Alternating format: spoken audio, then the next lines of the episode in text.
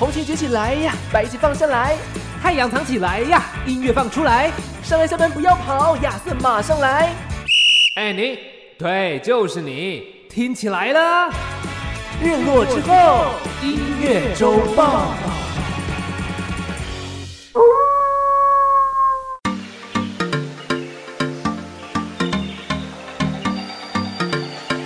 我是尚恩，我是亚瑟，为你这周的播放清单上点色。入了之后，音乐周报还不听报，很棒很棒，来到的是我们的这个六十一集了哈。哇哦，很注重这个数字哦。对对对，最近你知道年纪大了，对数字就特别敏感。然后年纪大了是不是？是六十一岁是不是？哎，超级好笑，因为我最近在上课嘛，就大家都知道。哎，大家知道吗？不知道没关系，反正现在告诉大家，我觉得我现在在日本上课。对。然后我们班上因为是语言学校，所以他其实会呃，你什么年纪上语言学校其实都可以。对。所以说我们年我们班年纪其实 range 最大的跨度是十三岁。哦，所以是最大的跟最小的差十三岁，就是差了快超过一轮这样子。对。然后最小的那个是班上的最小，然后他还没上大学，他只有十九岁而已。哦哦，也就是说差实在是三十几岁的人现在也上语言学校。对对对，然后我们隔壁班其实还有那种妈妈级的，就四十岁以上的，然后还有一个白发苍苍的老先生，他好像也应该目测目测应该是五十几六十这样子。啊，所以其实什么什么年纪要学语言都可以啦。但重点是刚刚的那个数字这件事情这一题嘛，然后因为我们班年纪大概是落在二十五到三十岁左右，比较多一点点这样子，然后呢就会体会到所谓的年纪增长之后，然后那个身体的状况呢开始会变得比较没有这么好。然后 我我上次我上次在班上下课的时候就跟大家聊天，然后就说，哎，这年纪大了就是酸痛问题就。开始出现了这样子，然后班上就此起彼落说：“对对对，大家很有感，就对了，很有感觉，很有很有感觉。因为以前不觉得酸痛是个问题，你知道吗？就是觉得说，为什么为什么妈妈都要人家捶背，为什么都要去按摩？对，然后到了就是现在，其实也没有多大，就是现在这个岁数的时候，近三十，然后就。” Oh my god！就真的酸痛问题真的来了，对，就会有一些你觉得好像要透过外力的按摩去舒缓一下的状况。以前不用吧？以前应该就是自己动一动，好像那种血液循环很快嘛，代谢很快，也不会有什么乳酸堆积的问题。现在也是啊，你看像我，比如说偶尔去就是上个运动课，可能打个拳击，还是做一些什么，就是做操还干嘛，然后回来就觉得哎，好像哪里酸哪里酸，然后你可能要酸个两天，对。对啊，有点久。嗯，不是说这个啊，因为其实身体年纪是一个部分嘛，心理年纪其实也是一个部分的。哦，心理年纪啊，其实蛮重要，因为虽然说我们的跨度是跨到了十三岁左右的一个年纪，但其实最小跟最大的那个，你看起来不会觉得他们有差到十岁以上那么多啦，可能就是你说外形吗？可能差个五岁，感觉就差不多。所以现在人其实从外表是看不太出来年纪，尤其啊，我们班上有一个。我的学姐这样子，然后她今年好不说她的年纪，反正就超过三十。对，然后她看起来，我们两个走在一起的时候，她看起来年纪比我小。哦，保养的不错的意思喽。其实我也不确定哎，但我觉得就是为什么我讲到心理年纪的部分，嗯嗯，就像是我们这个行业啊，传播产业啊，其实你会发现说，比那种一般的上班族的产业，可能每天都坐在办公室里面。也就是做做一些公务资料这样子的行业的人，传播产业人好像真的看起来比较年轻啊。我懂你意思，就是我们可能因为长期要接触不同的人、不同的事，然后会有一些呃，不管是创意或者是脑力的激荡，让我们要随时保持对一些事情的敏锐跟新鲜感，让你的心理年纪其实感受上没有这么的老。然后你没有那么老的时候，心理影响生理，你呈现出来的状态好像就会比较年轻一点。对对对对对，其实我要说的就是这个。当你今天一直在接受新的东西进来的时候，其实你的外表也会跟着你的心理状态去维持在一个相对年轻的状态。就像是我我看上恩的时候，我也不觉得哦，你有你有现在这个岁数啊，因为我们其实差了六岁，六岁其实蛮多的。对，其实我们差蛮多的。就是我可以理解。对啊，因为我最近就是上了一个呃跟银发族一起上的课程，它有肢体开发的课程，就是一些舞动，然后还有绘画等等的。然后我一开始对于这个课程的想象，因为银发族嘛，那我是属于青年，然后他们是银发族，就是有两两个群体一起上课。然后我一开始的想象想说，哦，银发族应该就是啊白头发，然后动作很慢，然后之类的。过去的时候发现不是这样哎，他们每个人其实看起来，比如说可能五六十岁或退休的那种快七十岁，可是你不会觉得他年纪有这么大，他可能真的是比他的实际年龄可能减龄个十到十五岁。然后其实活动啊，或者是说话，或者是一些幽默感，其实都是有的。他不是我想象中的差距那么大，嗯，所以它是颠覆了我一些想象，蛮有趣的。现在大家都会可能有部分是很会保养，但是除了外表的保养之外呢，当然就是心的保养也是蛮重要的。是的，今天我们想要讲的主题呢，其实就跟新的保养有关系，因为很久以前嘛，大家就算不是在这个圈子里面，也知道。演艺圈就是个大染缸，哎呀，这句话缸这有听过吧？演艺圈有有就是个很黑暗的地方，这样子。然后也会有一些家长就会不希望说小孩子长大之后进入演艺圈的原因，有一部分可能就是因为这样，真的因为太多人都说这是一个没有这么好待的地方，它可能会影响到你很多的部分。所以，我们今天要来讨论的就是演艺圈究竟。是个什么样的地方，以及它如何会影响到你的身心？那其实我们在这几近几年的新闻，也多多少少你都会偶尔会看到一些就是令人难过的消息啦，像是有些艺人可能轻生呢，对，或者是有一些艺人可能突然间宣布说他要暂停演艺活动，对，那因为身心状况的关系，所以他们决定暂停演艺活动。那我这边先出发，我这边先从我现在待的这个国家开始出发。其实日本呢，真的还好，日本真的相对还好。我不知道为什么，可能是因为他们休闲娱乐其实蛮多的，真的。因为日本大家不会觉得说日本人就是很压抑、压力很大或干嘛嘛。嗯，但是这个是各行各业都一样，他们整个国家都很压抑，所以我猜他们对压抑应该有一定程度的 哦，一定程度的适应 适应能力。不是说人家过得很爽，然后你过得很压抑，是大家都很压抑。哦，当大家压抑的时候，你好像就没这么压抑了。而且他们其实。在出社会之前，有一些学校会有就职课程，就是教你，因为他们会有敬语嘛，然后会教你一些办公室礼仪啊什么，就是你多少会知道说，哦，你就可以大概想象说，嗯，确实出社会工作之后，你一定会承受到这些压力，而不是说你今天突然间进去了一个公司，就像台湾一样，台湾的其实没有什么就业的那个呃，怎么说，学校不会给就业的那个辅导嘛，通常都是我们毕业，我们自己去找工作啊，进了这间公司之后，再看这间公司的文化。是怎么样？没错。是日本的话，他们其实有一个共同的文化跟共同的敬语要使用哦。对，所以他们在出社会之前，他们其实多多少少心里会有个准备啊。就对，没错，压力就是这么大，就觉得这个是正常的这样子。对啊，对啊。所以呃，讲到这个部分的话呢，日本我看到了一个报道啦，应该算是报道，然后它是一个论文，嗯，它是在写说演艺圈压力大的排行榜这样的。排行榜各各个国家的排行榜，就是他们他他统计了有那个呃轻生率，就是哦有这种离开的离开的那个比例这样艺人的比例，以及他们访问了一些艺人说你有没有想要轻生的念头，然后根据这些数据呢，各个国家都有一些艺人去做参考这样子。日本是其实还行啦，排在第十四名。哦，全世界第十四名，那相对于韩国，韩国是第四名。对，嗯，韩国我觉得应该是大家近期呃，其实蛮多的新闻会看到，他们有很多的歌手艺人过得可能没有这么的理想。对，对他可能收入是丰厚的，可是其实事实上他背后有很多很多可能我们不知道的困扰他的因素了，应该这样讲。日本案例其实没有真的那么多，但都都都是很令人难过，但确实是呃相对少数，是我有点意外的一件事情。我发现呢，他们反而会做一件事情，叫做暂停演艺活动。哦，嗯，用这个方式来让自己回到一个正常的状况，再来到大家面前，这样子，好像是哎，因为演艺活动可能确实就是他们的压力来源。对啊。他们要面对很多很多事情，很多很多人，很多很多的观众要去做很多的表演，那压力很大。他说啊，不然我先停掉这件事情，我先恢复正常的步调。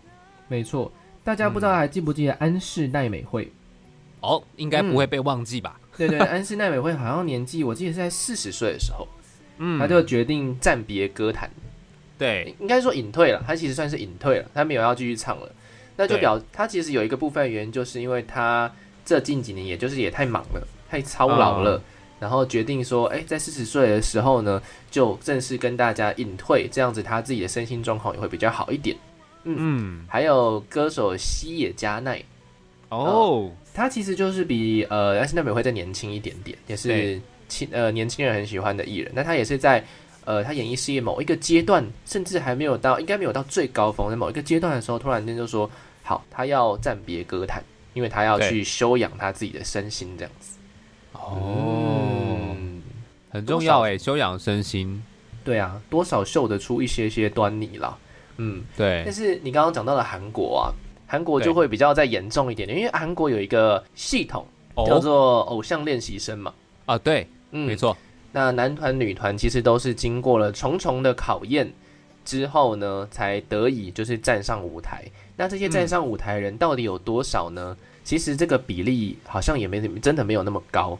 哦，他们会有两个压力哦。第一个压力是大家可以看得到的，就是他们这个团跟其他团的压力。对，就是说，哎，你今天这个团要是没有持续推出新作品的话，那可能你很快就会在近几年这这几个，搞不好这几个月，你就会被一个突然间兴起的新团给压过去。所以啊，取代。大家会发现韩国的发片量是全世界最快，他们每一组艺人呢，包括了 Twice，都是半年发一张哦。半对他们其实产量真的很快耶。对啊，所以你看嘛，半年发一张，发了之后宣传，宣传之后演唱会，演唱会完。在演唱会，在这个过程当中，他们其实已经在筹备下一张。对，那他们又要记新的舞、新的歌哦，哎，你就知道这个压力到底有多大，好难哦。记舞步其实真的蛮辛苦，而且如果他们这么多首歌在表演的时候要有，可是你如果是新歌，你还是得记新的舞步的话，确实不是那么简单。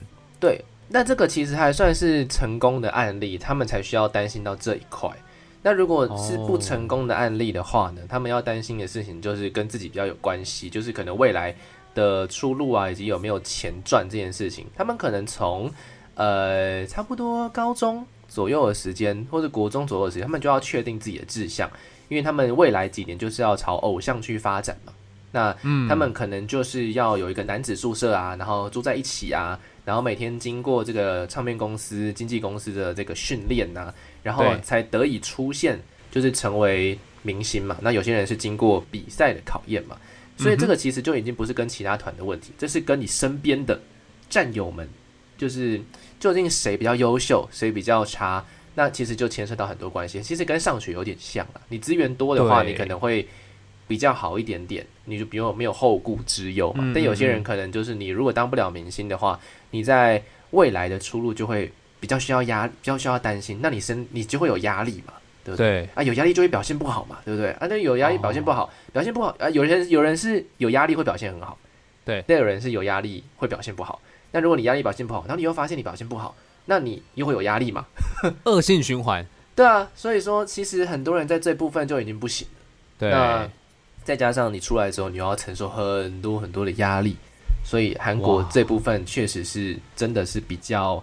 严重一点点，嗯，的确啊，因为听完亚瑟这样讲之后，我觉得必须要无条件支持我们的子瑜啦，好，让他可以无后顾之忧继续闯荡，这样，确实，确实，确实，对啊，很辛苦哎，真的，哎，说到子瑜，Twice 里面其实就有两个艺人，两位成员是有忧郁症的。啊，被被诊断出是有忧郁症状况，对啊，对对对，他们其实，在很正红的时候，可能也会受到一些。舆论的压力啊，然后也包括了对自己的要求。其实忧郁症的来源真的太多了，嗯，非常非常的多。那说到这个，就会比较敏感一点点。究竟忧郁症这个东西是怎么样呢？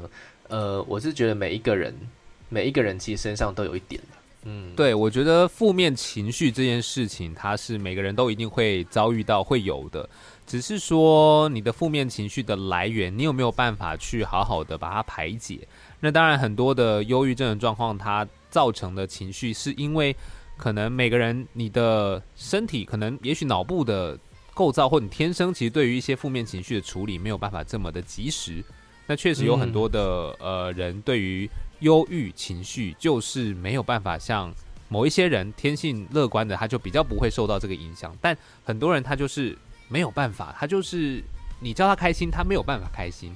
这已经不是他想不想解决的事情，是他没办法解决。这样哦，你身边有这种人吗？其实我觉得我身边，因为之前有一些采访的过程，陆续有呃遇到过一些朋友啦，但他们也会选择说去呃透过正规的管道去治疗，可能去看医生，然后去聊聊，然后有一些可能是药物的一些治疗，会让他们可以比较维持一个正常的状态。因为像忧郁情绪或甚至有一些躁郁的状况，那个就是你真的没有办法做任何事情的。你忧郁的时候，你就是就是窝在。比如说角落，然后你就是忧郁，就是躺在那边，你任何事情怎么想都是不对的。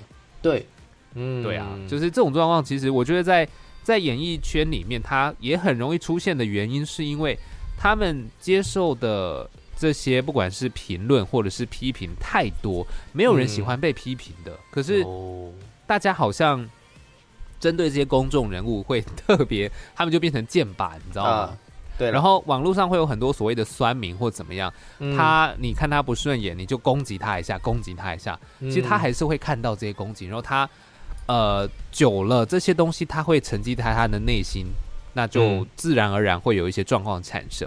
那没错，比较庆幸的是，也许这些歌手或是他们呃不是我们刚刚说的，他没有办法处理，他只是因为讯息量太大了，他来不及消化，所以他可以用。暂停演艺事业，先让自己回归到一个正轨，然后再来面对，这是可以。可是有些他确实就是没办法处理，对对啊，那真的是，我觉得还是要跟听众朋友讲啦，因为这件事情你不要觉得他是呃难以启齿的，其实他就是生病，生病了，生病我们就去看医生治疗就好了，他没有什么不能讲，我觉得应该要有这样正确的观念比较好。没错，没错。就是每个人都会有遇到一些没有办法处理的事情啊。其实生活上就充满了你们无法处理的事情 呐。但是也不是每个人都有办法想那么开嘛。你知道要安慰人家最大忌的一句话叫什么吗？叫做什么？哎，顺便跟大家提醒一下，如果你今天有一个朋友心情很差，还没有到不是到忧郁的情况，但是心情很差的时候，你要怎么安慰他呢？千万不要说这句话。说这句话的时候，这真的是太白目了。哪一句？哪一句？不要在意啦，好像是哎，我就想开一点呢。你知道这句话真的是很有趣。这句话我就已经在意了，你叫我不要在意啊啊！比如说你你就就是假如说你今天是被打了一拳啊，我就在痛了，你叫我不要痛，对，你就不要痛啊。对，大概是这种感觉。所以确实有时候我们在安慰，可是很习惯大家会讲出这样的话，千万不要，大家真的 有时候。陪伴就好，我觉得那很重要。在他旁边，你也不一定对啊，不一定要说些什么啊。嗯，你知道让他知道你你在他旁边，你跟着他一起，这样子其实就够了。这样子其实习做过。但是最怕的其实并不是这一些来向你倾诉的朋友，最怕的其实是那些看起来没事的朋友，你知道吗？对，有时候那些看起来没事的朋友，你反而要去偶尔关心他一下。因为虽然说他可能自己心里的 EQ 很高，他可以情商很高去处理自己的一些问题，但是，呃，我自己也有类似的经验，就是我会处理很多很多我处理得了的问题，可能百分之九十的心理状况问题我可以处理，但是偏偏就是遇到那百分之十的时候，我也会遇到我无法处理的时候，但是那个时候我就会选，我其实不会选择告诉大家。哦，我懂，因为很多人。碰到事情，就像你说的，我们会自己去处理。可是，当你不说出来的时候，如果别人没有关注到你，没有注意到你的异样，其实它就会让你可能有一些恶性的循环产生。没错，没错。而且那时候其实说出来会怕说别人觉得我很奇怪，因为你平常不是这样子的人。就像是好，就像是艺人，你看这我我都会这样咯。艺人更是这样嘛。你要维持一个很好的形象，所以你选择不说。你为了。就算是你跟你很亲密的经纪人之类的，那也会为了工作的大体，就是大家要好好运作这件事情而选择不说。但是这些选择不说的结果，就会造成说，他是会在你心里慢慢累积、慢慢累积、慢慢累积，哎，然后人就生病了。其实有很多看起来很阳光的艺人，也都是走这个路线，像是像是就是不知道大家还记不记得这次金曲奖入围的熊仔哦，嗯，熊仔这次这张专辑里面其实就有一首歌吧，叫做《自信》。哦，所以他也是有类似的困扰的。对，《自信》这首歌其实就是在讲说，他也没有想过他自己会失去自信。哦，他也没有想过，他可能甚至严重到需要靠药物来安抚自己的情绪。嗯，他他其实这些事情在他出道之前，他其实没想过。但是哇，可能真的因为关注度多了，然后对于自己的期望高，但是却没有得到应有的回馈之类的。对，这就是一些自己的关卡过不去，哎，导致他说，其实后来他这首歌，大家如果有兴趣的话，可以自己去听，或者我们现在背景就来放一下。其实你就会听到它里面讲述了很多，你真的要经历过这些状况的人，你才会体会到的那些自己的纠结点。嗯，然后还有啊，我今天想要来放的歌，就是我也没有想到这位歌手，他竟然，我上次去他演唱会的时候，他竟然亲口说了这句话，我也是很惊讶。然后。对，这位艺人他的名字叫做黄介，黄介，哎，不知道大家对于黄介的印象是什么？但是我如果你有听他的歌的朋友的话，你应该对他的印象一直都是他讲话超好笑的，啊，对对对对对，他超级幽默，对吧？对啊，他就是很可爱的，然后很健谈的一个歌手。对，然后他也当过电台的，呃，他也帮娃娃代班过，所以他就大家都知道说他是一个说话很好笑的人。我们很自然而然的就会把说话好笑的人翻译成他是个乐观的人，对。但是他在演唱会那时候，他现场就说，他其实已经被就是忧郁症困扰了非常多年，不是几个月而已哦，是非常多年。然后他一直都会有一种很无力的感觉，然后有一种不知道为什么自己要表演的感觉，对，哦，对自己的否定，但是是我们看不出来啊。对吧？的确啊，其实完全看不出来。然后他最后就说了一句话：，但经历过这好几年的一些黑暗的期间，他也写出了一些比较可能黑暗的歌，因为他可能就是因为他是这样子的人，所以他能够理解拥有这样的状况的人，他们会在想些什么。所以黄玠有些歌其实走的一个是比较疗愈的路线，其实就是因为是这样子，他们就是多多少少可以理解这些事情。的确，但他在演唱会的最后，我觉得他讲了一句还蛮让人感动的事情。就是他一直没有去逃避面对这件事情，他一直没有逃避去面对自己的脆弱这件事情。他就说，有一天早上起来，他就突然间这个东西就离开他了。他说他也不知道为，他也不知道为什么。嗯，就他当初来其实也不知道为什么，但是他这个东西离开他，他也他也不是说不出个所以然。但是他就说，现在的他很好。嗯，对对啊，所以我说，就是如果现在这首歌叫做《在一片黑暗之中》。然后它里面其实也讲了很多可能比较心理层面的一些遇到的状况，你可能会感到很无力啊，可能感到很彷徨，可能感觉到全世界都没有人在乎你的这个时候，就印证了他在演唱会上讲那句话，就是终究会过去这样子。对，其实还是要跟大家讲，你碰到一些情绪或状况的时候，不要逃避，我们勇敢的去面对它，然后我们寻求一个比较正当正确的管道去治疗。它终究会过去的，没错。的确，作为陪伴者的大家呢，如果你心理状况现在是很健康的情况的时候啊，那遇到这样子的身边的不管是朋友啊，最最最可怕的，其实如果是亲人的话，就是要好好的做好自己的一个陪伴的角色。那当然也要同时的稳住自己的身心，不要跟着就是一起陷入那个状况里面了哈。因为这个，没错，他怎么样，其实并不是你的责任，但是。你做好就是陪伴在他身边，让他不会觉得他是孤单的一个人。就像这一首歌，大家听到的时候，你也不会觉得你是一个人。嗯，来听到的是黄玠的歌曲，叫做《在一片黑暗之中》。好，刚刚听到的是黄玠的歌，这首歌叫《在一片黑暗之中》。听说，听说哈，他自己说的了。他说今年会发新专辑哟。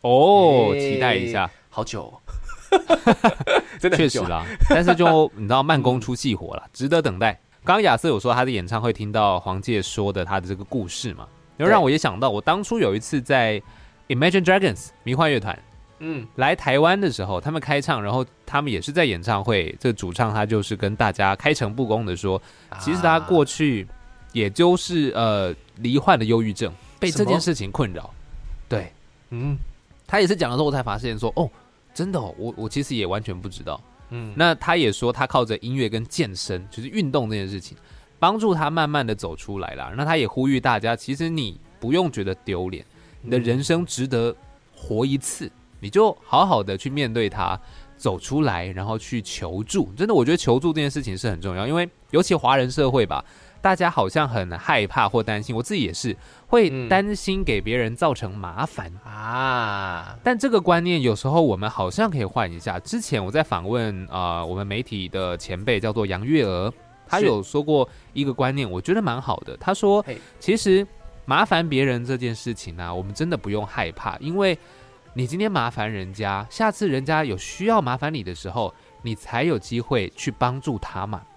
嗯，用这样子一个礼尚往来的概念，然后你也不要觉得说，哎，别人没有来找，就是请你帮忙的话，你会觉得好像就是怎么办？你没有办法回馈，就不用有这种想法，因为他没有来找你帮忙，表示他过得很好。”啊，对啊，这句话讲的很好哎。对，所以我觉得那个人跟人的互动，真的有时候我们时代在变，观念或许要换一下。我们不要害怕请别人帮忙，因为他能帮你的，他一定会去做嘛。可他如果不能帮的，他也会跟你说。不要害怕求助，求助这件事很重要。我觉得要跟大家分享这个观念。那那个观念很健康，可以来跟大家分分享一个很短，对，很短跟大家分享一个，就是。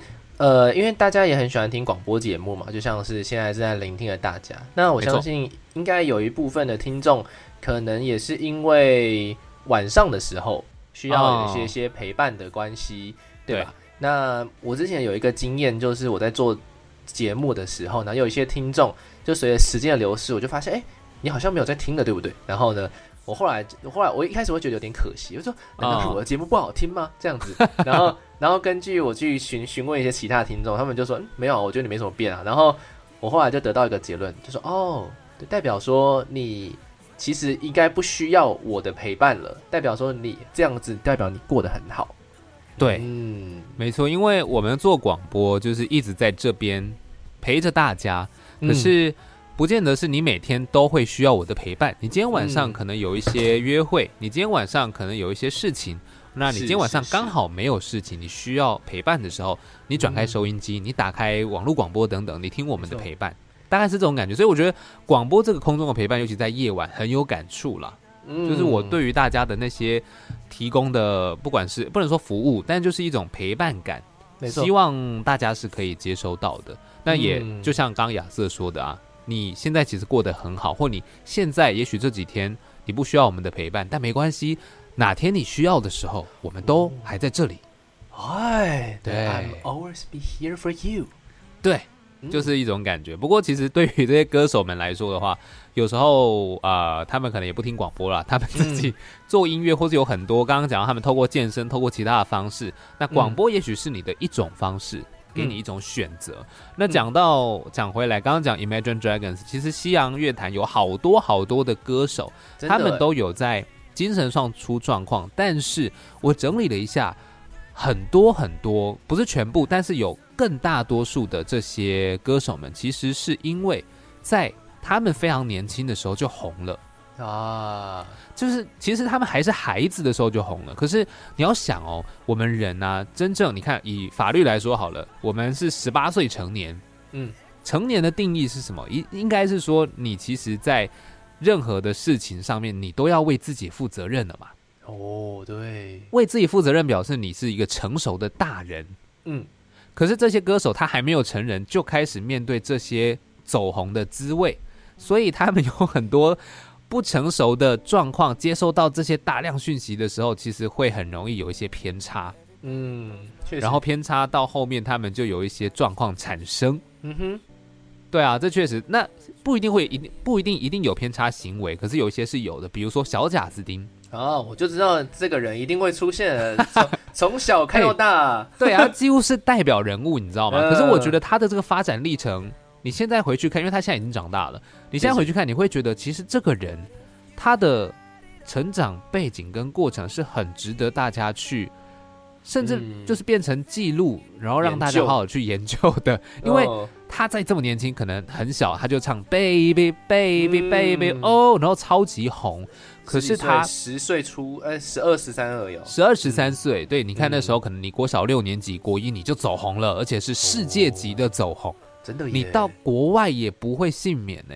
很多人说好，我在台湾红，那我出国玩也不会被发现嘛。嗯，可是他不是、欸，他是走到哪都会被发现，所以这样的状况对一个这么年轻的孩子来说，他尝到了走红的滋味，但是对他来说是健康的成长嘛？我倒觉得这个大家可以自己去保留，因为至少他的成长过程，他开了演唱会或什么，他赚了很多的钱，很多的名声，可是他曾经在演唱会上面迟到，原因很简单，因为他睡过头，然后睡过头之后到了更衣室，他打电动，所以他迟到。哎你会觉得说，哎、他这样不负责任呢？他怎么可以这样？可是你要想，嗯，他未成年呢，未成年打电动，啊哎、对啊，我在想，我以前如果为了打电动而翘掉了一些什么，对于孩子来说，其实你可以理解吧？可以理解，可以理解。对，就是你会觉得孩子这样很正常，可是嗯你对他的期待并不是孩子的期待，哎，你对他的期待是个大人的期待，所以确实，他在孩子的时候接受到很多很多大人的这种期待跟压力，所以他一定会出现一些偏差的行为。嗯，后来呢，当然他就冷静一下嘛，就是让自己成长，慢慢长大长大，然后声音也变了，变声变声变现在成熟的男生。然后他寻求一些不管是信仰或是音乐上的力量，嗯。让他重新站起来。然后就写了一首歌叫做《Lonely》，告诉大家，啊。如果你有跟我一样的经历，其实你会更了解我为什么会这样。哦，对啊。他，长大了，他长大了，嗯。所以他告诉大家，他也回想自己以前做的这些事情，他一定也觉得以前自己怎么会这样？嗯。可是那就是孩子啊，确实确实，对啊他们聪明的真的是太早。就像是假如说我今天小时候，哎，不小心就是也是一个不小心红了，对，不小心红了，其实大人也有责任啦。嗯，对啊大人对啊大人可以选择让他这个时候不要红，你知道吗？哦，对，对对，因为他其实没有能力自己红。说实在的，你如果没，有经过社群媒体的行销，没有经过唱片公司的签约，没有经过演唱会的一些安排，其实他不会这么红。那他的家人其实有权利去阻止他做这件事情，就是比如说，哦的确啊你先给我权把你先给我把那个课业作业完成，完成之后大学你再去发展你的演艺事业，这样子。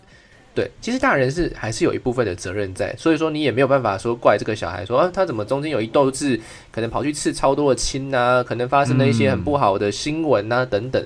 其实这个责任也不一定在他身上了。嗯，对啊。可是其实有时候大人也会觉得，哎，这个孩子他可能红了，可以带来很多的收益，对不对？确实啊，确实，嗯，就是这样啊。所以你那十三岁亚瑟小子就去把他签下来，所以是亚瑟小子的错 说我呀，说我吗？哦，不是你红的太早，红的太早。对，红的太早。好了，其实其实除了小贾斯汀，那当然是非常代表性的人物。可是像另外一个叫做 Shawn Mendes，、哎呦，人开家说他是。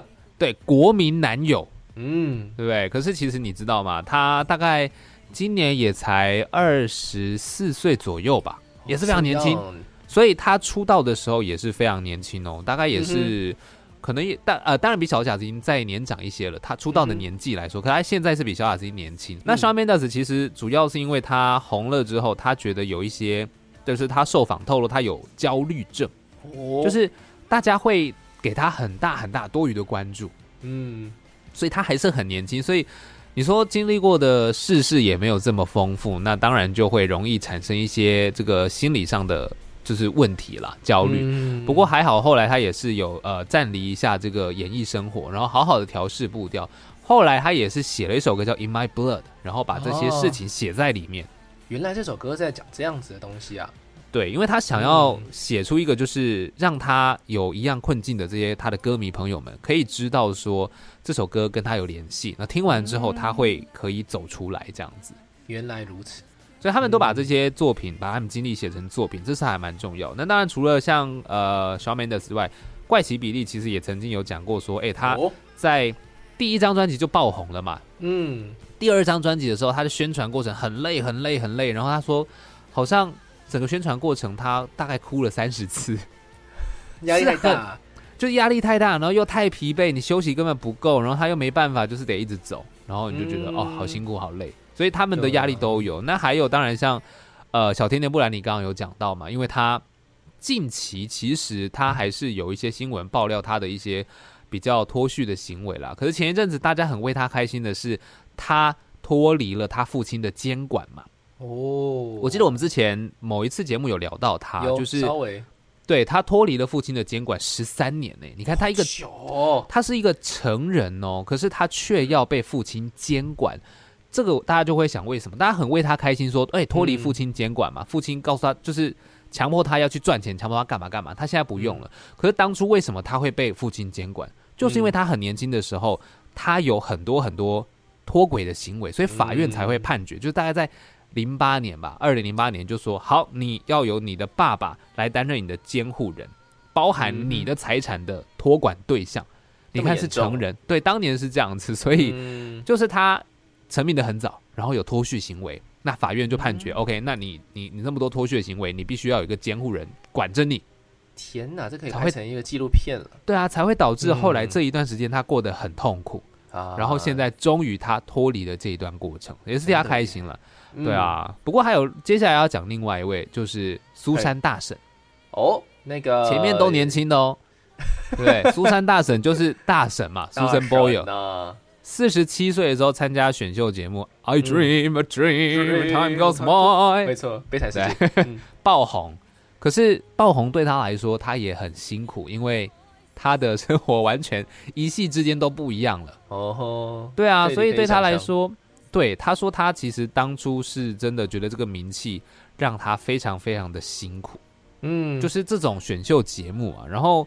好像有医生就是针对这种选秀节目，其实有去去批评过，说他们没有去评估这些参赛者的心理素质，就是爆红到底对他们这些参赛者来说是不是会造成影响的？嗯哼哼，我觉得这也值得考虑，因为那么多选秀节目嘛，那大家都想红，可是真的红了之后，是不是是他想要的？他可能也没想过吧。啊，对，这个真的蛮重要的，就是大家其实不知道自己在追求的东西究竟是一个什么样的东西。我记得好像有些电影也是用这种方式去叙述，你今天一直在用尽你全身力气，你一生就是要追求某一个东西，但那个东西究竟是真的是好的东西？对，其实真的不知道。就像是成名这件事情，很多人都想成名，对，但是你真的成名之后，你承受得住那个压力吗？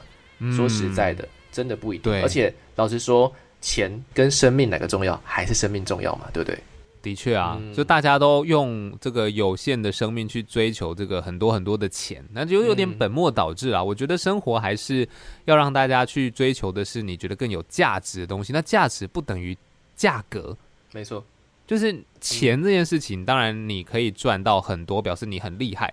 但是我们不是为了赚钱这个事情而去工作，而是你赚到钱，你可以把钱换成很多你认为有意义的事情，这才是本质嘛。可是大家都追求金钱，然后好像只是为了要有很多很多钱，看着数字游戏这样成长，好像怪怪的。但大家都是这样。而且你要想一件事情哦，你成名之后，你其实会失去的东西还蛮多的哦，像是你今天成名之后。你没有办法去百货公司逛街啊，你没有办法随意的去一间咖啡厅坐下来喝咖啡啊，然后呢，你也没有办法随意的跟你一些不是同行业的朋友去 hang out。对，其实做不到这件事情，哎，这些事情在我们平常日常生活来说，它是在缓解我们的压力，就是我们通过这些休闲娱乐去缓解压力。但是不知道，哎，艺人明星其实做不到这件事情，也难怪，可能没有正常的抒发管道。所以造成的说很多东西就是累积在心里这样子。嗯，对啊。那当然，如果我觉得歌手朋友们自己有一些可以抒发的管道，那当然是很好的。比如说，也许你会在篮球场看到呃周杰伦之类的，我不知道乱讲，或者是萧敬腾，他们很愿意就是下场跟大家打球，然后也不会害怕大家目光，我觉得就 OK。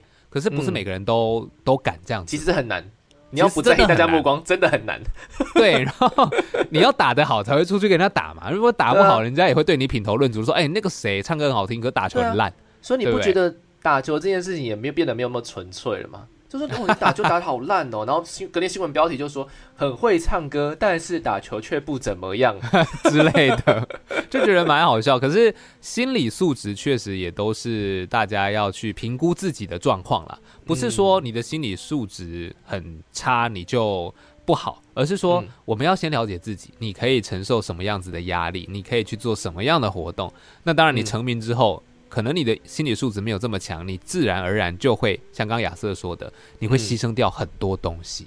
没错，对，真的哎。所以说光鲜亮丽啦，光鲜亮丽是很好的一件事情。但是光鲜亮丽，你知道有多少光就有多少的阴影嘛？你光越强，其实阴影就越深嘛。这件事情是一体两面，没有都好的啦，没有人真的都好的啦。对啊，对，真的是这样。嗯我们今天真的是聊得非常的深入哎、今天好有这个正面 正面意义的一集，毕竟跨入了六十一集，我们要开始朝一个真的，我们要开始朝一个对正面光明形象的发 转型了，转型了，对，不只是纯粹的音乐节目了。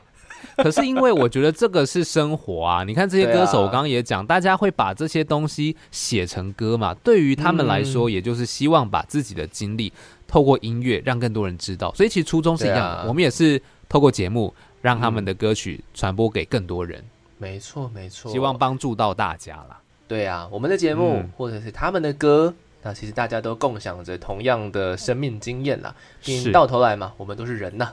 是啊，我们都是人，所以真的不要觉得那些光鲜亮丽的人跟你有什么不一样，他一样要吃饭，他一样要上厕所，他一样要嗯。睡觉，都要的。我们只嗯。是进行着不同的工作，那承受的压力不一样。它来自四面八方歌迷的压力，那你可能是来自老板给你的业绩，大概是这种状态了。